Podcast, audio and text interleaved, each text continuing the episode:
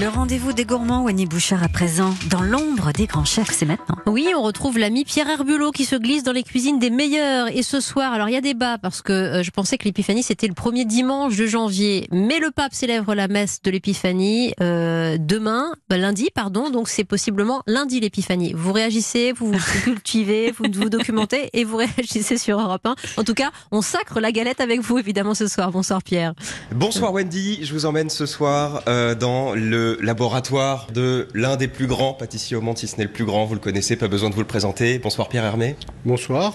L'épiphanie approche, forcément, on est dans le thème ce soir, qu'est-ce que vous allez nous présenter comme, euh, comme dessert Aujourd'hui, on va goûter la galette euh, aux amandes. Alors là, on a, on a la pâte feuilletée et dans la- laquelle on va donner le dernier tour. Ce qu'on appelle le tour, c'est la, la manière dont on plie la pâte.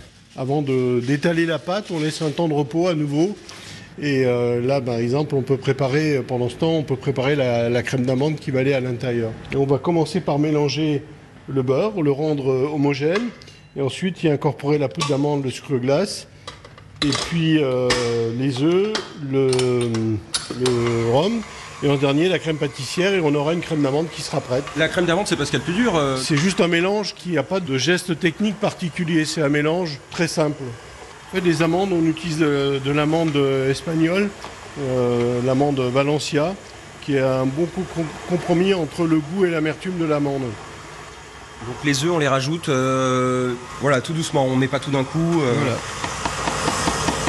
Et ensuite, on ajoutera la crème pâtissière. Et après, Ah, vous avez une petite fève, bah oui. La fève à, à la fois suscite euh, l'intérêt parce que euh, on va désigner le roi ou la reine, mais aussi parce qu'il y a des collectionneurs de fèves qui cherchent à, à avoir la fève de toutes les maisons. Dont un certain Pierre Hermé, peut-être En fait, je, je collectionne pas, je garde les fèves des galettes que je goûte. D'accord. Vous avez puis, goûté bien beaucoup de Ah, sûr, galettes celles, peut-être celles de la maison, voilà. C'est bon, c'est fini Il n'y a plus Voilà. qu'à monter. Là, on va d'abord badigeonner le- la pâte avec un, un peu d'eau autour, à peine pour humidifier, pas, pas mouiller. Je décris, on a les deux abaisses de pâte, c'est-à-dire qu'on a deux cercles. qu'on deux va disques de, superposer. de pâte et on va mettre la crème d'amande sur, euh, sur un des deux disques. Et on va poser l'autre par-dessus, on va le- la piéger à l'intérieur. Voilà, parce que dans la cuisson, la, la crème d'amande se liquéfie avant de, de durcir, donc euh, il faut l'emprisonner. Et là, On rajoute des morceaux d'amande dans la crème d'amande. pour, pour donner du goût, On est bien généreux en plus. là. et là on, on pose le disque et on appuie.